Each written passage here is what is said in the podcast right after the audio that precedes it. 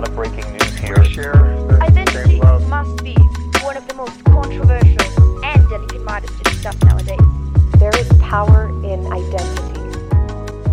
Bonjour à toutes et à tous et bienvenue dans cette seconde saison d'Entre deux idées. Ce premier épisode va parler des conséquences de la guerre du Vietnam sur un peuple et des générations qui se sont succédées. Autour de cette table, nous retrouvons Doan Bui et Opal. Toutes deux sont d'origine vietnamienne, descendantes d'une deuxième génération d'immigrés pour Doan et d'une troisième pour Opal. Journaliste et grand reporter chez l'Obs, Doan a également écrit plusieurs ouvrages, dont Le silence de mon père, qui raconte la quête des origines, du passé et des secrets de son père, qui a été victime d'une attaque cérébrale et qui a perdu la parole. Opal est quant à elle militante au sein du collectif Vietnam Dioxine, qui œuvre pour obtenir justice environnementale contre les fabricants de l'agent orange. Alors, l'agent orange, c'est un herbicide épandé qui servait à défolier les forêts, c'est-à-dire qui servait à faire tomber les feuilles des arbres afin d'empêcher la guérilla vietnamienne de s'y cacher, mais aussi pour dégager les installations militaires et détruire les terres et récoltes civiles. Il s'agit donc d'un véritable poison, aux conséquences sanitaires graves sur la faune, la flore, sur le peuple vietnamien et ses descendants. C'est suite à la déclaration d'indépendance faite par Ho Chi Minh le 2 septembre 1945 et la signature des accords de Genève en 1954 qui marque la fin de la guerre d'Indochine. Il y a donc un million de Vietnamiens qui ont fui le Vietnam du Nord pour se réfugier dans le Vietnam du Sud, sous influence occidentale.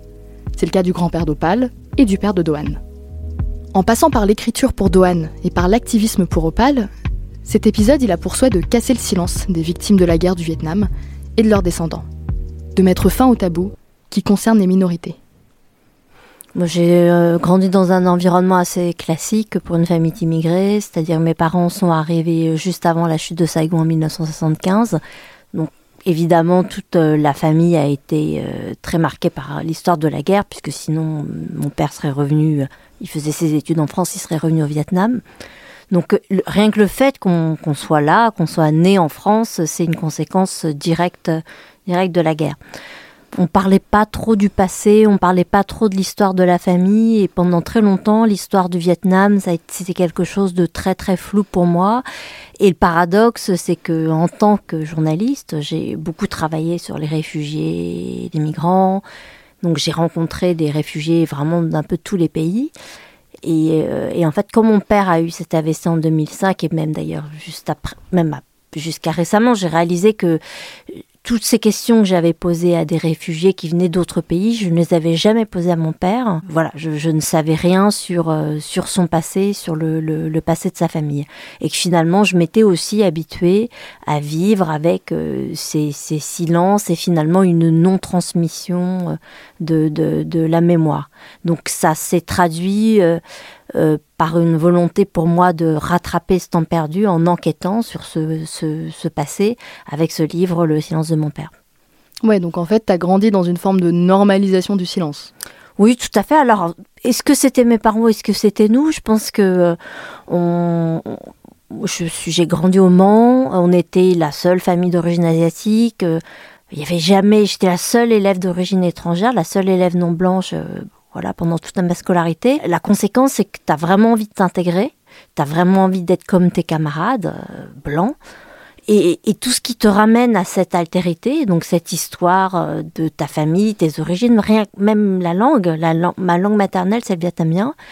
Quand je suis arrivée en maternelle, je ne parlais que vietnamien. Et j'ai souvenir de chercher mes mots en français Aujourd'hui, ça me semble très étrange parce que j'ai oublié le vietnamien, je suis en train de le réapprendre, mais je le réapprends comme une langue étrangère. J'ai vraiment oublié ma langue maternelle, ce qui montre que c'est possible d'oublier sa langue maternelle. J'ai oublié la langue de mes parents. Donc il y avait cette volonté d'intégration, la volonté d'être comme les autres. Donc à partir du moment où on, oublie sa langue maternelle, évidemment, le fait de ne pas poser des questions sur euh, le, passé, sur euh, toute cette histoire. Je pense que c'est un package, ça, ça, ça va avec. Donc il y a voilà une espèce de, de, mise à l'écart de cette histoire et puis de la part de, de, mes parents et aussi dans la, dans la famille, beaucoup de, choses qui étaient quand même très douloureuses par rapport à... Euh, par exemple, mon père, j'ai réalisé euh, qu'il n'a pas vu sa mère pendant 20 ans puisqu'elle était restée coincée au Vietnam. Euh, j'ai un oncle qui est mort comme en boat people en tentant de fuir le, pays et je l'ai appris en fait en enquêtant. Je l'ai appris euh, assez récemment. Mon père n'en avait même pas parlé à ma mère.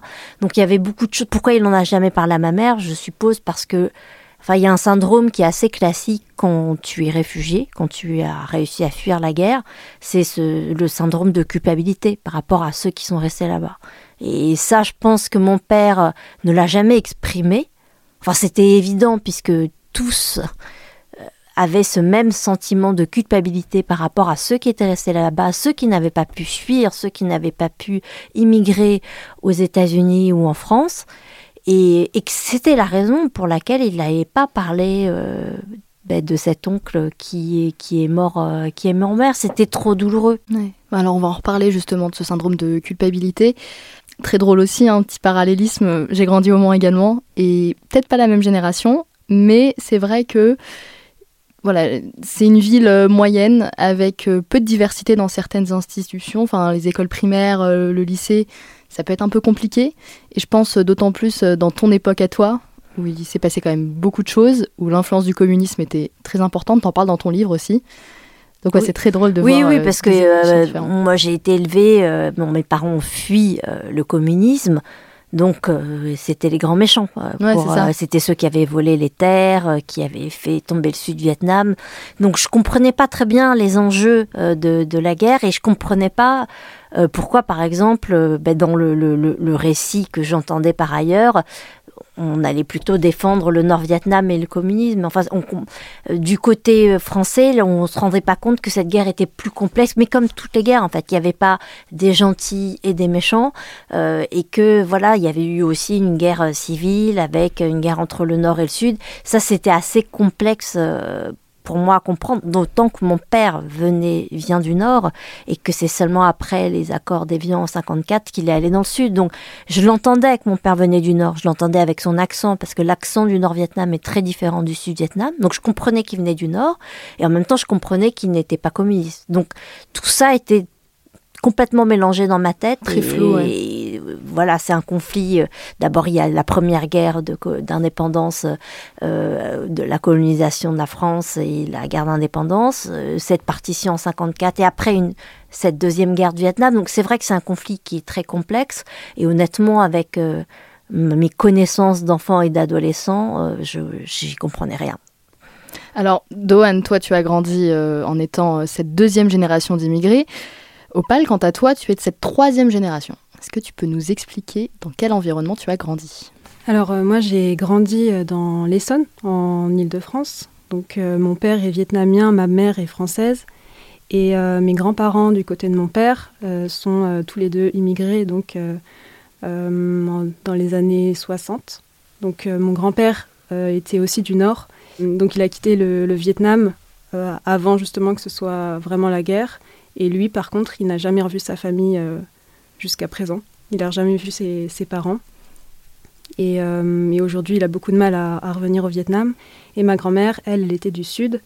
Et euh, ils se sont rencontrés en France. Donc c'est un mélange qui est vraiment différent de celui de Dohan, dans le sens où tu te considères toi comme eurasienne. Oui, tout à fait. En revanche, tes grands-parents, c'est vraiment la même situation que mes parents qui se sont rencontrés en France. Et par rapport à ce que tu disais sur ton grand-père qui a eu beaucoup de mal à revenir au Vietnam, mes parents sont revenus. Mais c'est vrai que pendant longtemps, euh, c'était très compliqué pour eux d'aller au Vietnam. Ils étaient très euh, amers en fait, parce qu'ils avaient l'impression euh, à juste titre que le pays qu'ils avaient connu euh, avait disparu, euh, les noms des rues avaient changé, même la façon de parler avait changé. Donc c'était très déroutant pour eux. en fait, il a fallu qu'on y, on, ensemble avec voilà mes filles. Et, comme là, on était dans une démarche justement de faire le lien et de raconter l'histoire, j'ai eu l'impression que cette fois-là, ça les a, euh, ils ont un peu fait la paix avec le passé, ils ont fait un peu le, la, paix avec le Vietnam. Mais c'est vrai que pendant longtemps, c'était, c'était très compliqué et j'ai des tantes qui refusent encore de mettre le pied au Vietnam. Dans ton livre, tu parles de, par exemple, le fait de pleurer. Euh, tu as grandi dans une famille où on dit que c'est un truc de mauviette. Un truc de riche, de français, selon ta mère. Et puis ce sentiment de honte, il est un peu partagé euh, avec un sentiment d'imposture. Opal également, toi, t'as as grandi avec... euh, En fait, t'as le cul entre deux chaises, quoi. Ouais, complètement. Euh, Il y a un sentiment d'imposture lié au fait que j'ai aussi bah, du, sang français. Donc un rapport aussi avec bah, le, le colonialisme en général. C'est vrai que ça me met dans une posture compliquée. Euh, de plus, j'ai aussi évolué dans un modèle euh, plutôt catholique euh, dans ma famille, lié à mon éducation, et avec un biais quand même assez, patriarcal, paternaliste aussi, et qui ont aussi conditionné pas mal de, de comportements dans mon enfance, donc qui m'ont aussi énormément poussé vers une forme de performance scolaire, étrangement accompagnée par un syndrome de l'imposteur, donc lié au fait que je n'avais absolument pas confiance en mes capacités et je doutais énormément de moi, comme euh, beaucoup de personnes, et souvent c'est lié au fait euh, d'être aussi euh, descendant aussi d'immigrés. Oui, ce, ce- ce culte de la... Il faut être très bon élève. Il faut euh, absolument exceller. Le travail, c'est perçu comme une... On parlait d'une stratégie d'intégration, c'est ça? Ouais, complètement. Et puis en plus, les Vietnamiens, Vietnamiennes en, en France, il y avait vraiment cette, cette image de, la, mo- la- de la minorité modèle hyper euh, important. Qui ont... Enfin, moi, encore une fois, euh, cet été, une personne est venue me parler pour, euh, pour discuter. Et elle m'a dit euh, Ah, mais tu es vietnamienne, donc vous, êtes, vous êtes des bons travailleurs, les Vietnamiens. On m'a juste dit ça. Et je me dis qu'on est encore en 2022 et il y a encore cette image-là qui, qui nous suit, quoi. il, y a- il dit vietnamien, vous êtes de bons travailleurs. Ah, Attention, il a pas fait une... il a pas dit vous êtes asiatique, vous êtes chinois. Alors Non. waouh, on est en 2022, ça a évolué. Attention, Ah oui, ouais, ouais. incroyable, hein, t'as vu Ah, mais moi, le nombre de fois, on m'a dit oui, mais vous, euh, vous, dans ta famille, vous deviez être très bon en maths. Enfin, on me l'a dit, mais je sais pas combien de fois. Enfin, ça, euh, bon, effectivement, tu as raison. Le fait qu'on, déjà, qu'on qu'on dise vietnamien, c'est énorme, puisque moi, en général, on me dit euh, ni hao, on me dit bonjour en chinois, mais euh, je sais pas, une fois par semaine au moins. Donc, euh, où on va me féliciter parce que je parle bien français. Mais en fait, ça, ça fait que creuser ton sentiment d'imposture, du coup. Dohan, t'as as une plume, je trouve, euh, incroyable, et c'est tellement en contraste avec ce que tu me dis sur ton ressenti. Euh, le, syndrome de l'imposture, en fait, le fait de grandir et de vouloir être dans, dans un environnement où tu es la seule non blanche et de vouloir sans cesse être comme tes camarades blancs, fait que tu as toujours l'impression que euh, tu as ce rêve d'être une vraie française, mais de fait, euh, il suffit que tu te regardes dans la glace, tu vois bien que tu n'es pas une vraie française.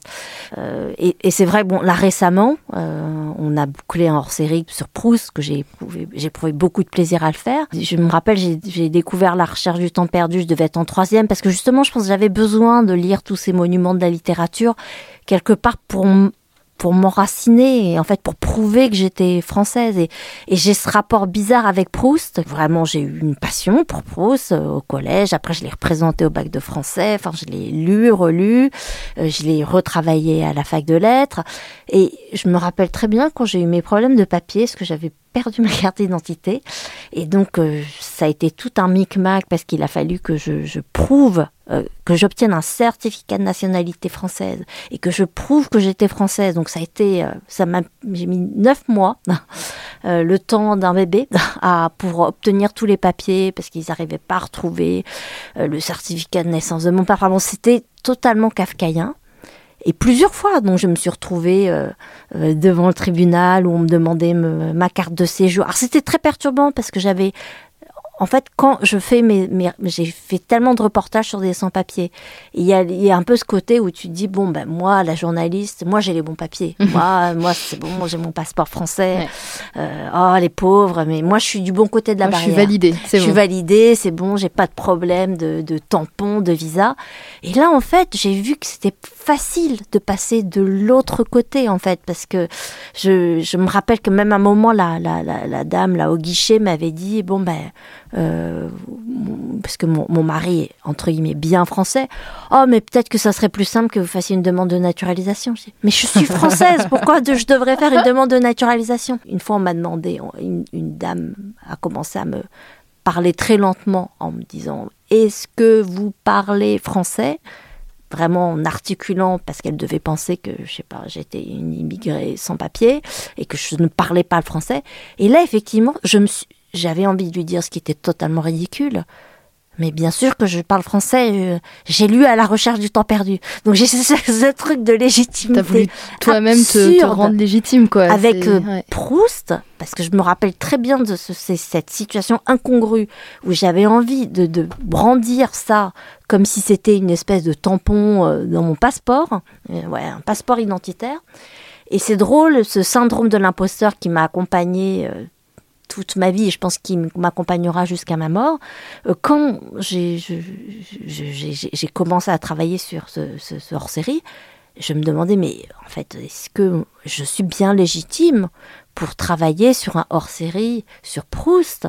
En même temps, c'est absurde puisque Proust était à moitié juif, à moitié français de par sa mère. Donc, euh, pendant l'affaire Dreyfus, lui aussi, il a dû se sentir euh, Ouais, en, En fait, tout c'est cas, pas bah, en rapport avec donc- ça, mais c'est en rapport avec ce qu'il représente. Voilà, exactement. Tout Dans le fait. conscient français. C'est, c'est ce qu'il représente et ce côté, voilà, le grand écrivain avec tout ce que ça veut dire, le monument de la littérature française. Et donc, toi, tu as l'impression que, oh, mais, mais je suis une métèque. Est-ce que je- j'ai bien le droit de m'attaquer, entre guillemets, à ce monument de la littérature française? Donc, en fait, ce, ce syndrome de l'imposteur, il, il surgit quand tu t'y attends le moins. C'est vrai que je pense que quand j'ai eu ces problèmes de papier, j'ai eu l'impression que toute cette construction que j'avais euh, euh, mise en place toute ma vie d'être une parfaite française, en fait, j'avais tout, causé toutes les cases pour être une, une bonne française. En fait, t'es plus française que Et- la plupart des Français et, Et ça ne Françaises. suffisait pas, puisqu'on me demandait, euh, quand je demandais ce certificat, de, putain de certificat de nationalité française, on me demandait est-ce que je parlais français? Donc, euh, Ouais. c'est ça qui était très. euh, qui était très déroutant. Puis je me rappelle, c'est- c'est- euh, toute cette période, c'était en 2007, et c'est quand on a commencé à beaucoup parler d'identité nationale euh, avec Sarkozy, et donc il y avait tous ces débats, et moi je les suivais pour le journal, donc je suis allée dans plein de mairies suivre des débats sur l'identité nationale, puis les gens disaient, voilà, l'identité nationale, c'est... le- Enfin bon, il y avait beaucoup de trucs du café du commerce aussi, mais il y avait, voilà, les églises, le vin rouge, euh, le fromage, donc tu dis, bah en fait, si... je- Est-ce que... Est-ce qu'on est français si on ne boit pas de vin rouge et si on ne mange pas de fromage? Enfin, si, si tu en viens à te poser des questions absurdes euh, pour, pour savoir, en fait, qu'est-ce que c'est un bon français? Qu'est-ce qui nous rend français Qu'est-ce qui nous rend français? Et quand tu regardes un dossier de naturalisation, d'ailleurs, euh, c'est très troublant parce qu'il y a toutes ces questions-là, en fait, sur qu'est-ce qu'un bon français? Et tu te rends compte que la définition du bon français, elle varie en fonction de, de- des âges. hein. Le gouvernement de Vichy a carrément enlevé la, na- la nationalité française euh, aux juifs, qui Fran- aux français juifs. Ouais, voilà, c'est une définition très, euh, très mouvante. hein. Et comme c'est une définition mouvante, toi, quand tu te crois français, tu te rends compte, ben non, attention, en fait, toi, tu peux te penser français, mais si ça se trouve, dans, voilà, euh, ça sera pas toujours, euh, ça sera pas toujours le, cas, et, c'est ça qui fait que tu peux jamais te sentir euh, en sécurité. En fait, tu te sens toujours en sursis. Pour toi, Opal, ce sentiment d'imposture, le fait de remettre en question ton identi- ton identité, c'est plutôt par le biais de ton métissage? Oui, j'avais envie de dire ça justement. C'est que moi, j'ai essayé de compenser justement le fait que je ressemblais pas euh, tout à fait aux autres enfants euh, par euh, le fait d'être très très bonne à l'école, par exemple. Donc euh, essayer de, de performer au maximum. Donc euh, mes difficultés aussi euh, bah, sociales, j'ai essayé de les compenser avec euh, le fait de, de répondre à l'attente aussi familiale d'être, euh, d'avoir les meilleures notes, mais aussi de bah, d'exister en fait euh, parmi tous ces enfants euh, qui qui me ressemblaient pas. Ça, j'ai eu conscience très tôt en fait que voilà, même si j'étais eurasienne, j'avais cette euh, différence avec les autres. Et j'ai eu une conscientisation très tôt de ça. Et très tôt, j'ai eu envie de gommer tous ces traits en fait que j'avais asiatiques. Et ça, c'est ça a été une période assez difficile. Déjà, euh, déjà petit, en, fait, euh, avec ma mère qui est blonde aux yeux bleus, je me souviens un jour lui avoir dit euh, Mais maman, j'ai envie d'être, de devenir comme toi. Et, en fait, bah, je m'imaginais peut-être grandir avec des cheveux blonds et des yeux bleus.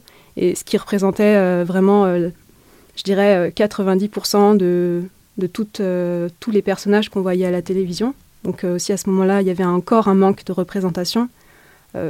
Clairement, j'ai évolué aussi entourée d'enfants blancs. Et, euh, Dans tes clubs, parce que tu as grandi dans l'Essonne, mais Oui. euh, et pourtant c'était euh, pas du tout oui, mélangé. C'était dans un village, donc euh, il y avait quand même une, une grande Ouais. majorité de, d'enfants blancs. Et puis même, il y a une question de représentation. Toi, tu as grandi comme moi dans les années 2000, Mm. où il y a un gros souci dans les séries américaines, les films, euh, les personnages qui sont racisés, c'est souvent les seconds rôles, les troisièmes, et j'en passe. euh. Oui, c'est vrai que pour la représentation, moi je me souviens très bien quand j'ai vu Full Metal Jacket la première fois. Bon, déjà en général, tu vois un Vietnamien dans un film de guerre, tu sais très bien qu'il a une durée de vie d'environ deux secondes, euh, parce qu'il va tout de suite se faire euh, dé- dégommer dans- par une rafale de Kalachnikov. Mais ce qui m'avait le plus, euh, enfin qui m'avait mis hyper mal à l'aise, c'est que je m'étais rendu compte qu'il parlait pas du tout vietnamien.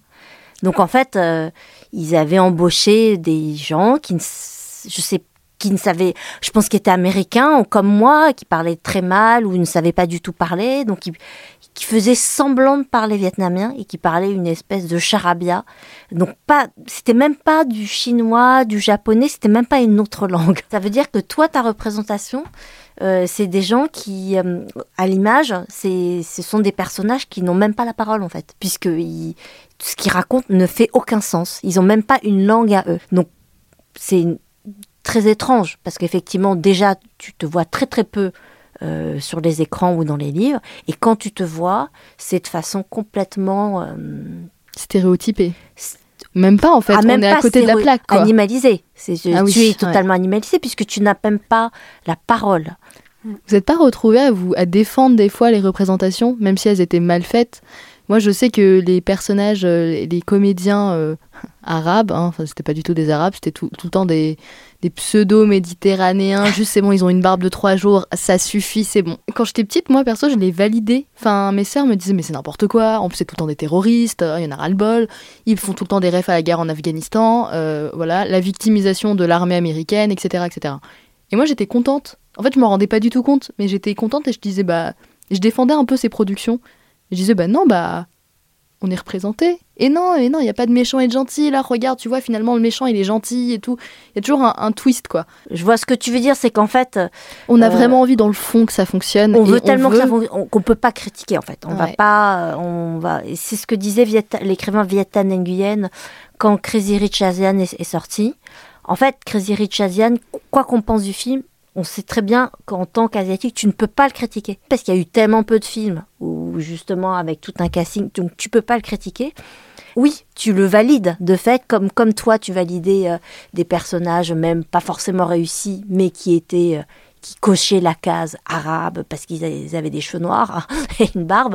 Euh, mais pareil, nous, on va valider un film où il va y avoir, voilà, en gros déjà un asiatique qui va parler sans accent. euh, on va déjà être content. Donc notre notre barre de euh, de- d'exigence est effectivement assez basse. Très, très basse, exactement. Toi, de ton côté, Opal, tu as un rapport assez particulier, notamment au niveau du, du prénom de ton grand-père. Alors, justement, comment est-ce qu'il s'appelle, ton grand-père? Alors actuellement, mon grand-père a toujours le même euh, prénom qu'il a eu quand il est arrivé en France, c'est SP, qui veut dire sans prénom. Et mon père, mon grand-père et moi-même n'avons pas le même nom de famille actuellement. Euh, ça, c'est vraiment lié à l'administration euh, quand justement euh, on ne savait pas quelle était la particule qui allait aller dans le prénom ou dans le nom de famille. Donc moi, mon nom de famille, c'est Femme Van, mais normalement, ça devrait être que femme. Mais du coup, j'ai la particule de mon grand-père qui, en fait, tout a été mis dans, dans son nom de famille. Donc mon père n'a pas le même nom de famille que moi et moi, j'ai pas non plus le même nom de famille que mon grand-père. Enfin bon, bref. Et, euh, et en fait, j'ai eu besoin de questionner en fait cette asiodescendance que j'avais et que j'avais renié quand même une longue partie de mon enfance. Euh, je l'ai pas dit tout à l'heure, mais euh, dans cette quête de m'intégrer aussi, j'ai essayé de relationner avec beaucoup de personnes blanches. C'était bien vu dans ma famille vietnamienne. Je sentais bien qu'il y avait aussi une forme de racisme intracommunautaire, qui euh, on pourra en reparler, mais euh, que c'était bien vu quand même de, de sortir avec des personnes blanches, euh, de- d'avoir des amis blancs et euh, surtout bah, de faire de bonnes études pour côtoyer encore plus de ces personnes-là. Et, et en fait, j'ai voulu gommer donc plusieurs traits, donc que ce soit de m'éclaircir les cheveux, de ne pas trop bronzer. On m'a aussi fait comprendre qu'être trop bronzé, ça, c'était mal connoté aussi au Vietnam. C'était justement, ça faisait référence au travail euh, plutôt agricole, donc les, travaux euh, de, paysans ruraux. Donc euh, c'était un, symbole de classe important. J'ai dû un peu naviguer hein, dans tout ça et, en fait un, jour je me suis confrontée au prénom que j'avais, Pauline, donc qui est mon prénom de naissance et je me suis souvenue en fait que j'avais un deuxième prénom qui, qui est Sion Mai, qui veut dire euh, aurore du printemps en français. Et, euh, et je me suis dit, mais c'est magnifique. Je me suis questionnée sur euh, vraiment la place de ce nom, de ce prénom, en fait, qui, qui n'existait pas. Et j'ai voulu le faire exister. Donc maintenant, quand je me présente, je dis Pauline Sionmai. Et j'ai aussi un autre prénom que j'utilise, que je préfère à Pauline, c'est Opal. Et Opal, c'est vraiment lié au fait de vouloir recréer quelque, une nouvelle personne que j'ai envie d'être aujourd'hui, euh, qui euh, justement est fière de son asiodescendance et euh, fière aussi de sa posture militante. Au Vietnam, tu commences par le nom de famille. Donc, c'est donc dans mon cas, mon, mon nom de famille c'est Bui, et donc l'ensemble de mon nom c'est Bui Douane Tui. Et Douane, en fait, c'est le nom de famille de ma mère, et donc c'est ce fameux, euh, c'est c'est ce, ce fameux troisième euh, nom qu'il y a dans tous les noms vietnamiens. Qui, est un casse-tête pour l'administration française et c'est pour ça que toi tu as eu des problèmes avec le ton troisième parce qu'ils savent jamais où il faut s'il faut le mettre dans le prénom, dans le nom de famille, ils savent pas comment le caser dans, ben, voilà, dans le formulaire administratif. Donc nous, on a décidé que Bui serait le nom et que douane, tout ça, serait dans le, le, le, paquet prénom. Donc en fait, toutes mes sœurs s'appellent douane quelque chose. Et avec même une virgule. Ce qui veut dire que quand moi je dis je m'appelle Douane Bui, de fait, euh, j'ai quatre sœurs, on, on est quatre filles et un garçon. Toutes les filles s'appellent Douane Bui. On est quatre Douane Bui. Ah, après, moi, j'aime bien parce que c'est vrai que pendant longtemps, j'ai, euh, on en profitait pour euh, échanger euh, nos cartes. puis personne s'en rendait compte. Mais même à la photo, personne ne se rendait non, compte? personne. Moi, j'ai, bah alors, à l'époque, quand il n'y avait pas de, de passeport biométrique, j'ai déjà traversé les frontières avec la carte de ma, de ma sœur parce que j'avais un problème, avec- j'avais soit perdu ma carte d'identité ou quelque chose comme ça. Et personne se rendait compte de, de, Mais c'est dingue rien. ça quand même. Donc, euh, nous, on a pris l'habitude même de toujours marquer Douane Bui dans, dans nos. Et puis bon, comme on s'entend très bien dans la famille, je pense qu'aussi on aime bien avoir euh, qu'il y ait cette confusion des noms et de s'appeler tous pareil. Mais oui, de fait, euh, j'ai c'est pas mon vrai prénom puisque moi j'ai grandi, je m'appelais Douane Thuy. J'ai coupé mon prénom parce que c'était trop compliqué et que les gens n'arrivaient pas à s'en souvenir et donc c'est devenu mon nom de plume.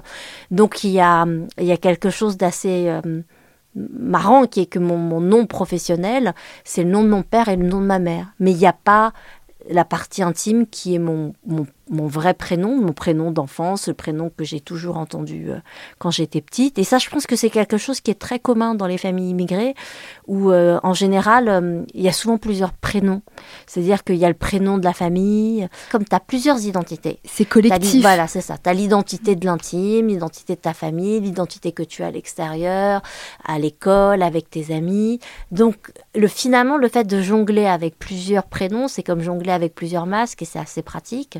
Mais alors, pour revenir à ce que tu disais, toi, sur Pauline et Swan Mai, euh, moi, mes deux filles sont eurasiennes. Et donc, pour éviter qu'elles euh, invisibilisent leur prénom vietnamien, je leur ai donné que des prénoms vietnamiens. Donc, comme ça, elles n'ont pas, elles pas le choix. À la maternité, j'ai rajouté au dernier moment un prénom français parce que j'avais eu des conversations avec des amis là-dessus, justement, sur l'importance d'avoir un prénom français, enfin des, des, des, des- amis d'origine vietnamienne, et qui me disaient non, mais tu, en fait, c'est égoïste que tu as fait de donner un prénom d'origine vietnamienne. On ne sait pas ce que le pays va devenir, et peut-être que tu obères leur chance. euh, de, si elles n'ont pas de prénom français.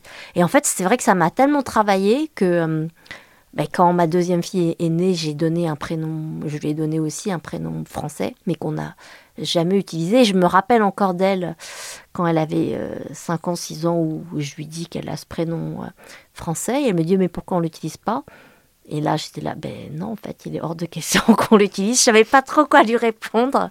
Elle en pense À quoi, part elle, que- justement? Qu'est- Qu'est-ce qu'elle dit par rapport à son prénom? Et ben elle, en fait, elle l'utilise quand elle a besoin de- de- d'un pseudo. Ben justement, pour les réseaux sociaux, les machins. Elle elle l'utilise pour se cacher, euh, mais elle ne l'utilise pas du tout. Enfin, voilà, son, son prénom, c'est son prénom euh, euh, vietnamien. Et pour les deux, il n'y a, pas a pas du tout d'am- d'ambiguïté euh, là-dessus. Mais c'est vrai que, voilà, ce que tu racontes sur le fait d'être entre deux prénoms, moi, je l'ai entendu, y compris avec des gens comme moi de la deuxième, de, de la deuxième génération, à qui on avait donné un prénom français pour mieux s'intégrer S'intégrer, ouais. et le problème, c'est qu'effectivement, comme les prénoms, euh, les prénoms vietnamiens sont compliqués à prononcer, en fait, il y a un moment aussi par, euh, par simplicité, tu te dis, je vais avoir un prénom français, ne serait-ce que pour que les gens se souviennent de ton prénom. Parce qu'en fait, c'est vrai qu'un prénom vietnamien, les gens ont de- du mal à s'en souvenir et du coup, tu as l'impression que ton identité aussi va être, euh, va être mise en danger. ton identité va être plus précaire parce que tu as un prénom d'origine étrangère. Donc en fait, c'est ça aussi, tout ce que ça charrie, cette histoire de prénom. Le fait d'avoir, euh, et j'en parlais aussi avec des, une, une, une, romancière euh, américaine d'origine vietnamienne, qui au bout d'un moment a changé et est devenue, qui s'appelait Bishmin et qui est devenue Beth. Et euh, pour elle, c'était beaucoup plus simple de devenir Beth. Et elle me disait, ouais, il y a plein de d'Américains qui me font la leçon, ils me disent ah mais pourquoi t'as pas gardé ton nom Oui, mais ça c'est dingue. C'est parce qu'ils se rendent pas compte du poids Et que ça représente. Et la vie, c'est pas un combat, quoi. On n'est pas là. On Et elle, en plus, bien, bon, quoi. il se trouve que euh, Beach, voilà, euh, c'est un nom qui est très compliqué à, à, À porter. à porter au- en anglais. Mm.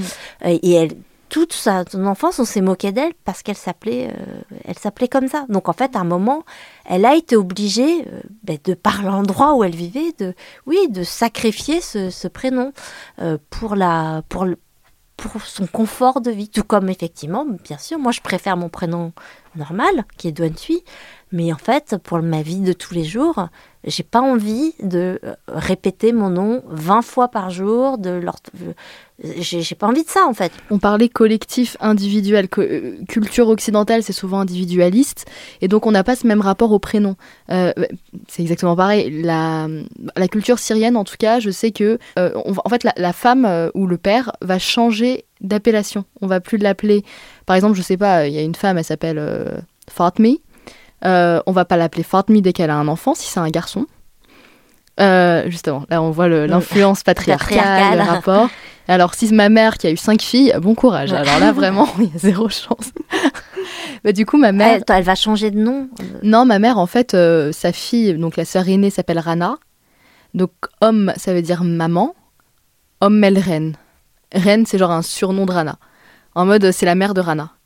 Et Mm. euh, donc Donc en fait, quand tu deviens mère, ton prénom change. On va rajouter que tu es la mère de Ouais, quelqu'un. Enfin, mère exactement, de, la personne aînée et surtout du garçon. Si Mm. c'est que des filles, la limite c'est anecdotique en fait, c'est euh, ah c'est homme Melren parce qu'elle a que des filles. Mm. En fait, ça en devient euh, quelque chose de joli. Mm, Mais en réalité, c'est le premier garçon dans la fratrie euh, qui est là. Et donc, par exemple, admettons, je m'appelle, j'en sais rien, Omar. Omar. Si je suis une mère, c'est mon garçon, donc c'est Omar Omar. Par Ah, contre, si c'est un père, c'est Abo Omar. mm, Voilà, Abo pour mm, père. D'accord. Homme. Voilà, donc il y a un truc de. Donc tu changes en fait, ton, ton prénom Voilà. change à partir du de- au moment où tu deviens parent parce que tu es d'abord défini par le fait que tu es le père de... Il y a un truc transgénérationnel en fait. Comment t'appelles ton grand-père d'ailleurs Puisque tu disais que c'était SP. Ah bah oui, ouais, ouais, Donc, comment tu l'appelles? Bah, il a un prénom euh, vietnamien. euh, non, il a un prénom euh, français en fait. Ah, Il a un prénom français comme ma grand-mère qui est décédée, mais euh, j'ai jamais connu. En fait, je savais pas euh, que, par exemple, ma grand-mère avait un prénom vietnamien. Je, je l'ai jamais appelé comme ça. Je l'ai appelé, euh, bah, je l'ai appelé Banoy, hmm. donc euh, ma grand-mère. Ouais. Oui, qui veut dire grand-mère en fait. Mais alors, il y a deux du mots père, du, ouais. po- du côté du D'accord. père. Euh, si c'est de grand-mère du côté maternel, c'est Bangwai et Banoy, c'est du côté euh, paternel. Ok, d'accord. Mais on retrouve un peu des similarités. Il y a un truc avec euh, le père, la mère, quoi. Mm. C'est Ah oui, c'est tout renseigne en fait. Bah, c'est madame. La- c'est un, titre de respect pour les, les personnes plus âgées, femmes. Et non, c'est l'intérieur. Et moi, c'est l'extérieur. Donc, en fait, comme avant, tu suivais la famille de ton mari et que tu appartenais à la famille de ton mari quand tu, te, quand tu épousais un homme, c'est pour ça que la, les grands-parents du côté paternel sont les grands-parents de l'intérieur. Donc, c'est madame de l'intérieur, monsieur de l'intérieur, ok. euh, pour ah, ba noi, om noi.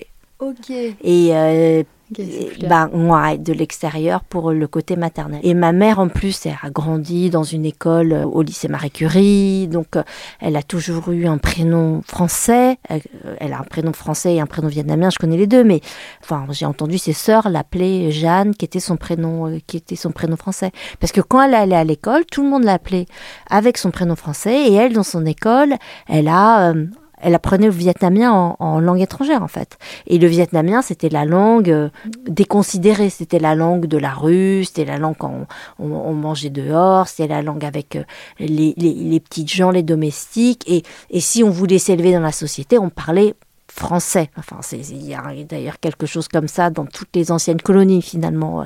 Enfin, moi, ma grand-mère aussi, elle, euh, qui a grandi bah, sous Pétain, je crois qu'elle elle devait chanter Maréchal Nous voilà à l'école. hein. Ouais.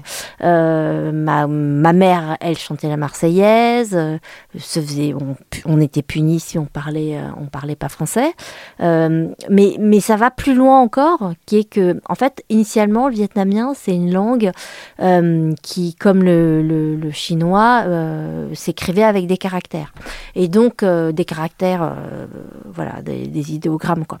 Et le, le nom, on, on appelle cette, cette, écriture. Et en fait, à l'époque de la colonisation, au 19e siècle, quand les prêtres sont arrivés, donc ils ont voulu alphabétiser, donc ce qui en soi était une bonne chose, mais du coup ils ont supprimé le nom et on est passé à l'alphabet latin, le Quoc Mo, euh, qui permet d'écrire le vietnamien avec les accents, euh, mais euh, avec un alphabet latin.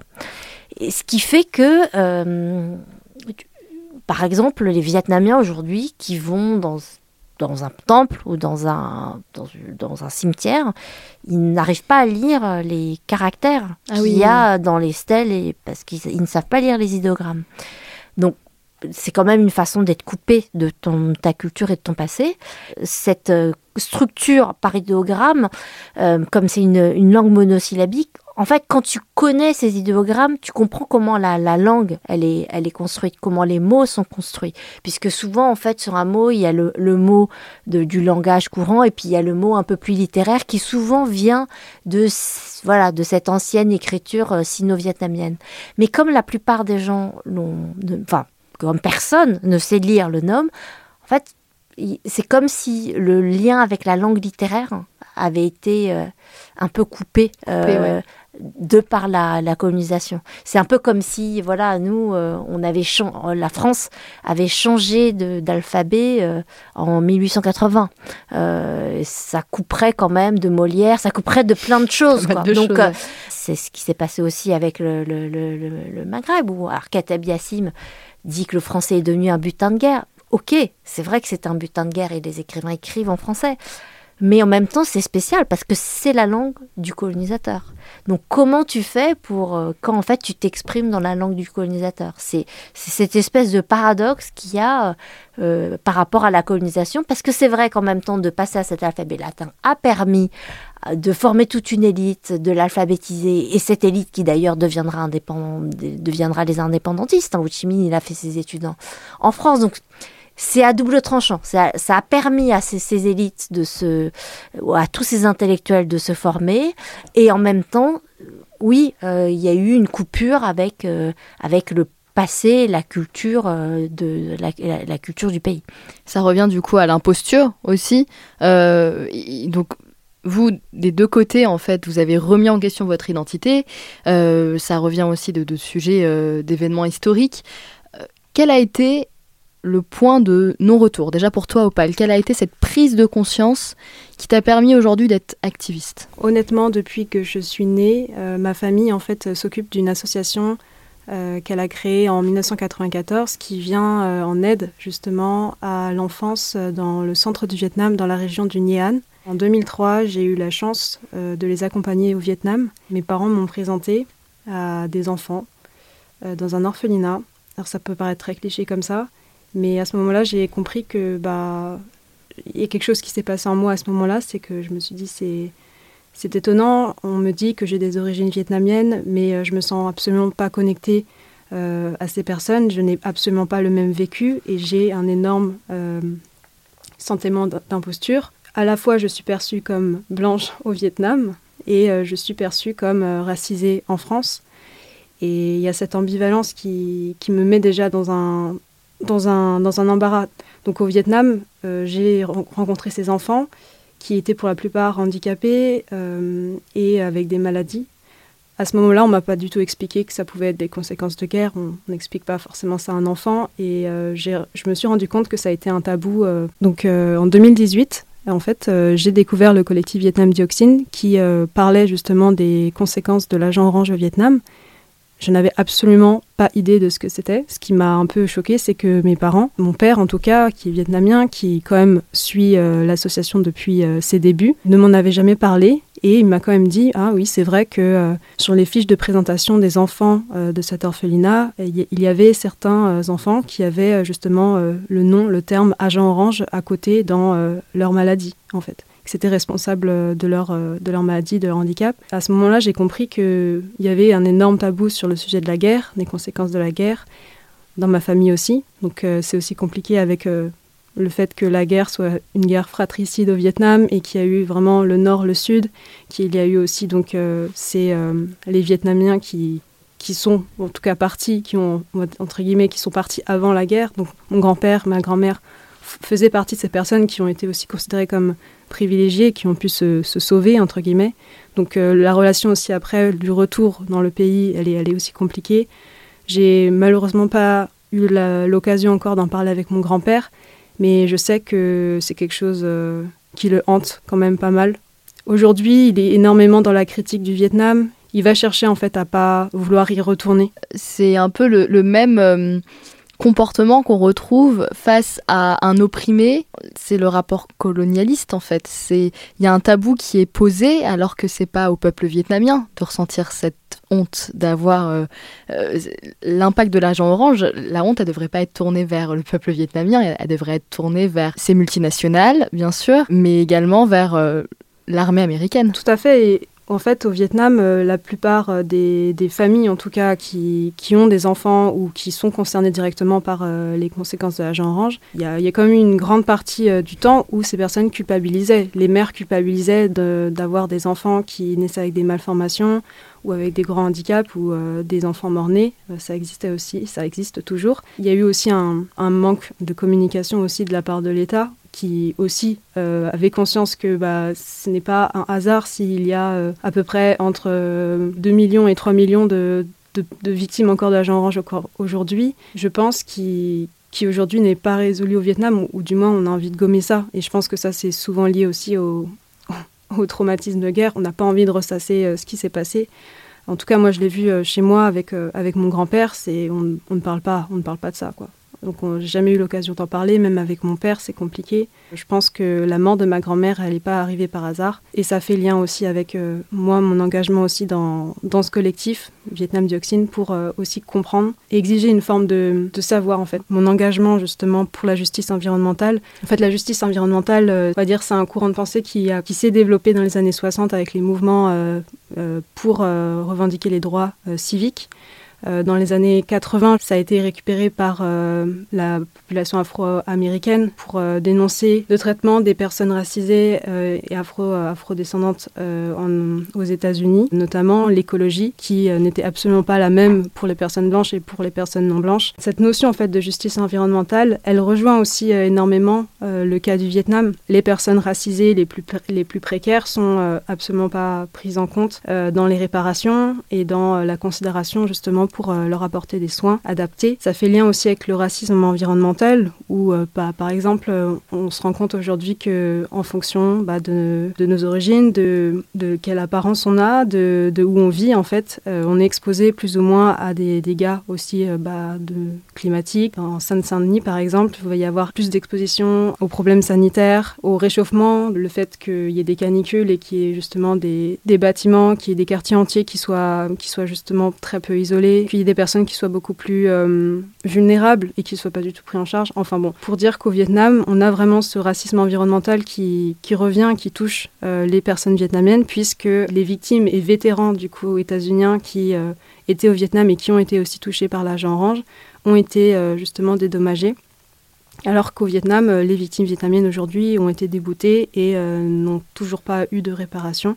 Il y a un héritage traumatique qui fait aussi que, mon avis, il y a beaucoup de, tabous. Euh, de ne pas parler de la guerre, c'est vraiment lié à, ce, traumatisme, le fait d'avoir été séparé aussi de, toute sa famille au Vietnam pour mes, pour mes grands-parents. Moi, en ce qui me concerne, justement, la mort de ma grand-mère à 58 ans, de plusieurs cancers, pour moi, c'est pas anecdotique et je pense que c'est euh, très relié aussi à, l'immigration, la charge mentale aussi que c'est que de gérer justement euh, toute une famille euh, immigrée qui doit s'intégrer. Je pense que ça a des conséquences aussi sur le corps et que ce n'est pas forcément qu'au Vietnam, qu'aussi en France. Il y a encore beaucoup de personnes qui s'y sont touchées par l'agent orange mais qui ne le savent peut-être pas. Il y a plusieurs personnes qui ont des cancers encore aujourd'hui vietnamiennes qui, qui devraient justement aller voir s'il n'y a pas un lien avec cette, euh, cet agent orange parce que les victimes ne sont pas que au Vietnam. Et Voilà. ça peut durer plus de 100 ans d'ailleurs. Là, à partir d'aujourd'hui, euh, on peut se dire que euh, dans 100 ans, il y en aura encore des conséquences de l'agent orange. dans la terre et dans les corps. Ouais. Donc euh, là, on est à la troisième génération après justement que la, la première personne ait été touchée, en tout cas par, par euh, la dioxine. Et il y a encore, on retrouve encore des, traces de dioxine dans le sang euh, justement des, des descendants.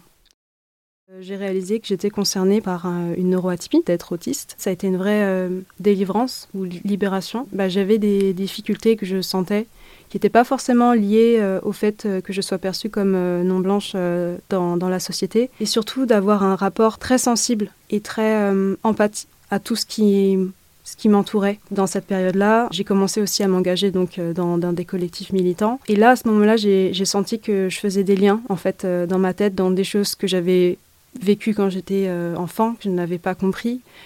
Tout ce rapport justement à, l'identité et à l'image que je pouvais renvoyer, en fait, j'ai réussi à, comprendre avec justement le prisme de, bah, de l'autisme, du fait que je sois une personne justement le cul entre deux chaises, entre ses origines vietnamiennes, ses origines françaises, le fait de devoir performer euh, une attitude justement de, bah, de personnes euh, tout à fait intégrées dans la société alors qu'il y avait quand même des personnes qui me rappelaient avec euh, du racisme et je faisais pas partie de cette société, que je ne ressemblais pas à mes parents. Donc il y a vraiment ce sen- sentiment d'imposture mais de syndrome d'imposteur aussi parce que c'est pas la même chose tout à fait parce que ça m'a conduit vraiment à me, à me saboter, vraiment, à vraiment croire que j'avais pas de, de, de compétences, de, de capacité à faire des choses. Le fait de savoir que j'étais autiste, j'arrivais à faire des liens avec euh, ma famille, euh, le Vietnam et avoir aussi un point de vue de plus en plus politisé, ça m'a permis euh, d'avoir des grilles de lecture et de un peu comprendre pourquoi j'étais là en fait. C'est ta manière à toi de briser le silence.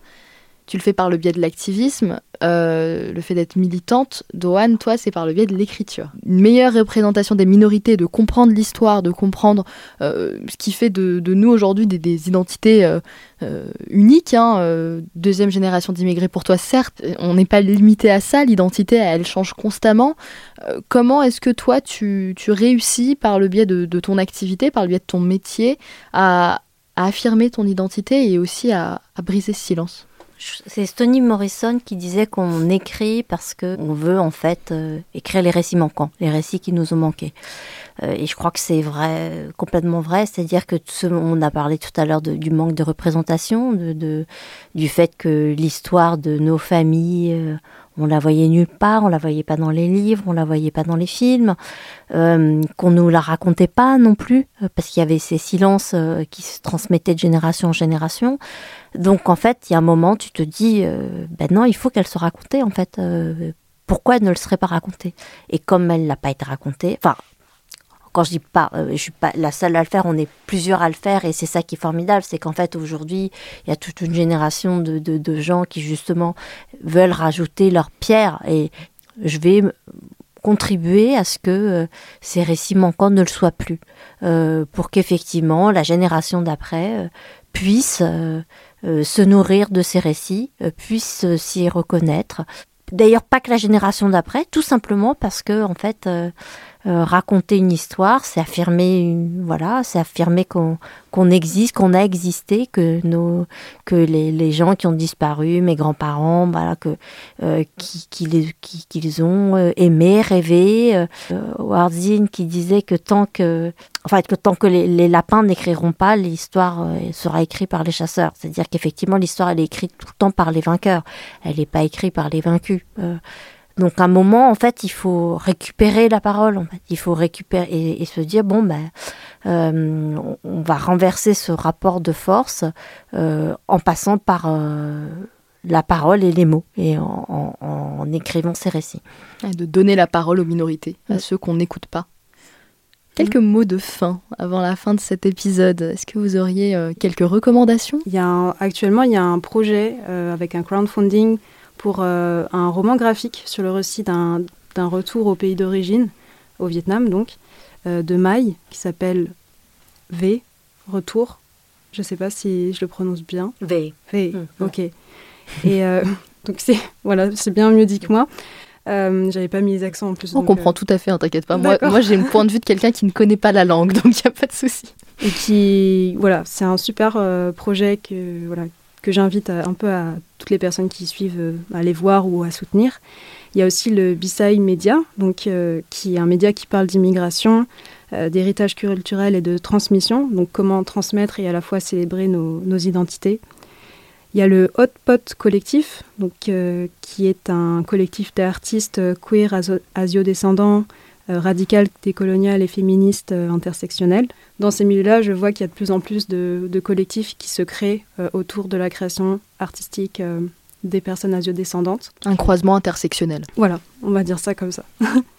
Après, il y a le film Les rivières de Mai Hoa aussi, qui est très intéressant sur euh, bah, le récit documentaire euh, d'une lignée de femmes vietnamiennes, donc euh, à travers la mémoire euh, générationnelle et la transmission. Et le collectif Vietnam Dioxine aussi, si vous voulez suivre un peu euh, le parcours euh, de la lutte de Chan Tonga, du coup, euh, contre les, firmes agrochimiques, dont, Monsanto, voilà, en France. il y a le procès qui est toujours en cours. Là, on est en appel, mais, ça, continue, donc on a toujours besoin de soutien. Pour toi, Dohan. Bah, écoute, euh, moi j'aurais les romans de Tuan, euh, qui est arrivé dans les années 90 en France et qui raconte euh, hyper bien en fait euh, le, et le Vietnam contemporain et aussi le Vietnam d'après 75 euh, avec la propagande. En ce moment à Sceaux, il y a la pièce de Caroline Guéla Nguyen Saigon qui repasse actuellement. Donc si vous ne l'avez pas vue, je vous enjoins vraiment à aller la voir parce qu'elle est, elle est, elle est absolument magnifique. Alors juste en mot de fin, moi pendant très longtemps, euh, j'ai cru que j'arriverais jamais à parler vietnamien. Et, je crois que c'est un blocage qu'o- qu'ont beaucoup les, les gens de la deuxième génération qui sont nés en, France. J'ai un, niveau de vietnamien de, quelqu'un qui a 4 ans ou 5 ans. Et, j'arrivais pas à aller au-delà. Et puis en fait, j'ai vu des gens de 30 ans qui ont appris avec Internet et des, fichiers MP3 pourris. Moi, avec tout ce qu'il y avait sur YouTube, oui, j'avais possibilité de- d'apprendre la langue. Et en fait, il y a eu un déclic. Et je me rends compte en, en parlant avec plein de, de gens dans ma situation, c'est quelque chose de très universel, ce blocage-là. Ah, mais moi, je suis analphabète. C'est-à-dire euh, qu'en ouais. arabe, c'est, on dit que bah, on dit ah mais tu tu lis pas, tu écris pas. Ma mère m'a forcé quand j'étais petite. euh, vraiment, c'est pas facile l'arabe. C'est vraiment très compliqué. Il y, a, il y a trois alphabets différents parce que en fonction de la lettre, si c'est début, milieu ou fin du mot, la, la lettre change. C'est la même lettre, hein, vraiment la même prononciation. C'est une volonté de revenir un peu à, aux, aux racines, à ce qu'on nous a transmis en fait, tout à fait, ouais. et de, de rendre ça euh, légitime. Mais il y a eu un passage très bizarre euh, quand j'ai commencé à réapprendre. C'est que j'étais obsédée par ça. Je m'endormais, je pensais à des mots en vietnamien. Et quelquefois, en fait, c'était comme des bulles de savon dans la tête. Il y avait des mots. Je me rappelais de mots Ah qui revenaient comme ça. Et je pense qu'ils revenaient de mon inconscient, de, ce, de cette langue bloquée ben, quand je suis arrivée en maternelle. quoi. Et, et je pense aussi que dans ma façon d'écrire, euh, certainement que le vietnamien euh, a eu une influence. Et je me rends compte que quand j'écris, euh, je peux passer du présent au passé simple, au passé composé, à l'imparfait et repasser au futur antérieur. Enfin, j'ai un truc très mouvant sur l'usage de la conjugaison et des temps, qui quel- quelquefois mon éditeur me fait remarquer, il me dit mais je comprends pas pourquoi là tu passes du présent au passé alors Ouais. qu'on était au présent. Et je pense que ça vient du vietnamien parce que quand j'entendais mes parents parler en vietnamien, mais ils utilisaient pas de temps. Donc en fait, quelque part le, ce, ce T'as le mode de pensée Ouais. parce qu'évidemment, la langue, elle, elle implique un, un mode de pensée. Euh, euh, je pense que ça influence, ça a évidemment influencé ma manière d'écrire et évidemment le- la personne, la personne que je, que je suis.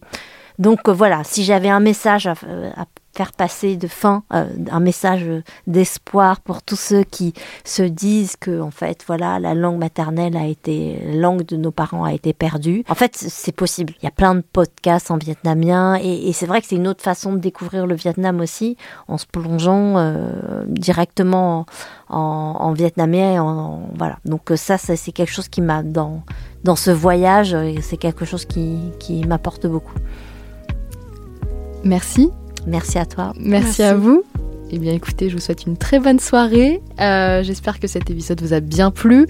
Vous pouvez euh, suivre euh, Entre deux idées sur le compte Instagram Entre deux idées, idées comme une identité. Il faut toujours retrouver Opal via son collectif, le collectif Vietnam Dioxine. Dohan, euh, on retrouve aussi sur le site de l'Obs, via les, magazines, donc l'hebdo l'Obs, puis également Le silence de mon père aux éditions L'Iconoclaste. J'ai aussi écrit un roman qui est La Tour chez Grasset. Mais écoutez, merci à vous, je vous souhaite une agréable soirée et je vous dis à plus. Je m'excuse de le faire devant